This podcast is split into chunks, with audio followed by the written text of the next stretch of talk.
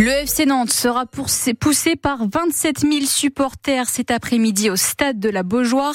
Les Canaries, 12e du classement, reçoivent Metz à la 17e place. Lui va suivre le match de foot avec émotion puisqu'il a joué dans les deux clubs. Eric Pécou, grand joueur de foot des années 70-80, Florian Cazola.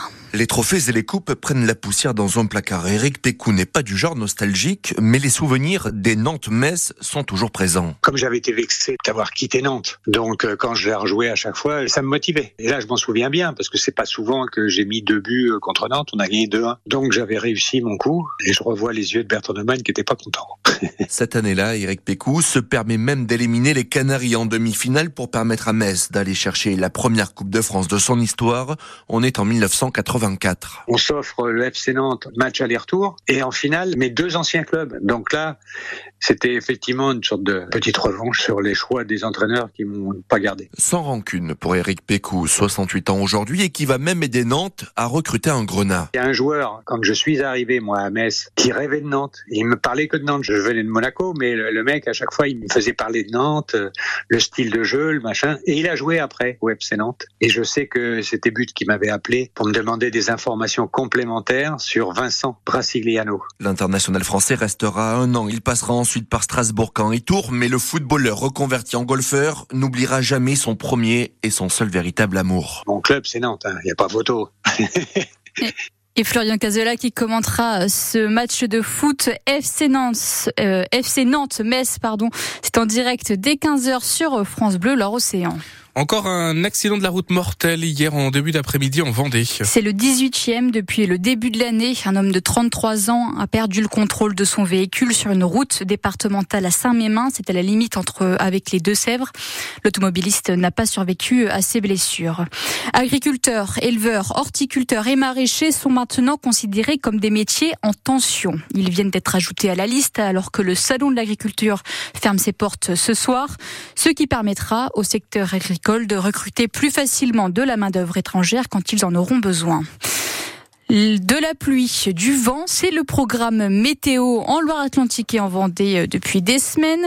Les sols sont détrempés et les arbres fragilisés. Il y a forcément des risques de chute, alors pour l'éviter, ils sont bien surveillés par une équipe de Nantes Métropole sous la responsabilité de François Frétet.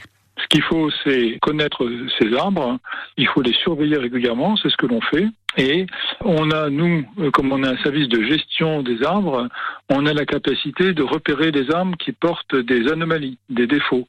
Donc ces arbres-là, ben, ils sont soumis à des examens plus approfondis, un peu comme on va chez le docteur, euh, chez un spécialiste après être passé par euh, chez son docteur traitant. On fait ce qu'on appelle un diagnostic approfondi et classiquement, ben, le diagnostic établit le niveau de dangerosité de l'arbre et après il établit un pronostic et des préconisations. Donc les préconisations, ça peut être euh, l'abattage de l'arme, ça peut être une taille pour diminuer la prise au vent, ça peut être euh, une proposition de délimiter un périmètre de sécurité. Voilà, il y a différents choix. Et donc ça, ça se fait de manière euh, permanente. Et ici, donc, on a un ciel nuageux et ailleurs, dans le sud-est de la France, des flocons tombent du ciel. 40 cm de neige sont attendus aujourd'hui en Haute-Loire, c'est en Auvergne-Rhône-Alpes. Six départements sont en vigilance orange, neige, verglas ou avalanche. Et à cause des fortes pluies sur la côte d'Azur, cette nuit, le semi-marathon de Cannes a été annulé. 4000 participants devaient prendre le départ de la course. Bonne fête à toutes les grand-mères. Et oui, c'est aujourd'hui notre mamie, c'est celle qui nous prépare les bons petits plats, celles qui nous réconfortent quand ça ne va pas, même si elles, sont elles ont parfois du mal à comprendre leurs petits-enfants. On a été les voir sur le marché de la Petite Hollande à Nantes il faut savoir s'adapter euh, à la jeunesse d'aujourd'hui, surtout dans leur langage, euh, etc. Enfin, ils vous envoient des messages, des fois c'est difficile à déchiffrer. Euh, taka, teka, teka, je sais plus quoi. Técaté Oui, voilà. bon. Pour dire t'inquiète pas. T'inquiète pas, voilà. Alors là, bon. Faut savoir préparer des bons petits plats. Savoir être disponible pour garder les petits enfants.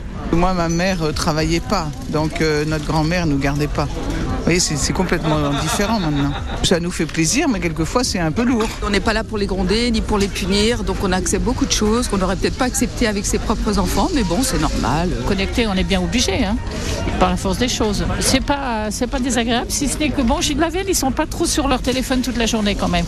J'arrive à réglementer ça. Ah bah oui, les, les grands-mères qui sont mises à l'honneur ce matin sur France Bleu Océan, puisque c'est leur fête. Si vous avez oublié de prendre un cadeau, vous pouvez au moins les appeler pour le, leur souhaiter euh, la bonne fête. Les Neptunes de Nantes repartent de Mulhouse avec une victoire. Elles ont gagné 3-7 à 1 hier. C'est en championnat de volet féminin. Il faudra garder la même énergie pour la demi-finale en Coupe de France contre Quimper qui se joue euh, mardi. Le jeune tennisman français de 25 ans, Hugo Humbert, intègre le top 15 des meilleurs journaux de tennis à l'échelle mondiale. Il a remporté hier son sixième titre, l'ATP 500 de Dubaï.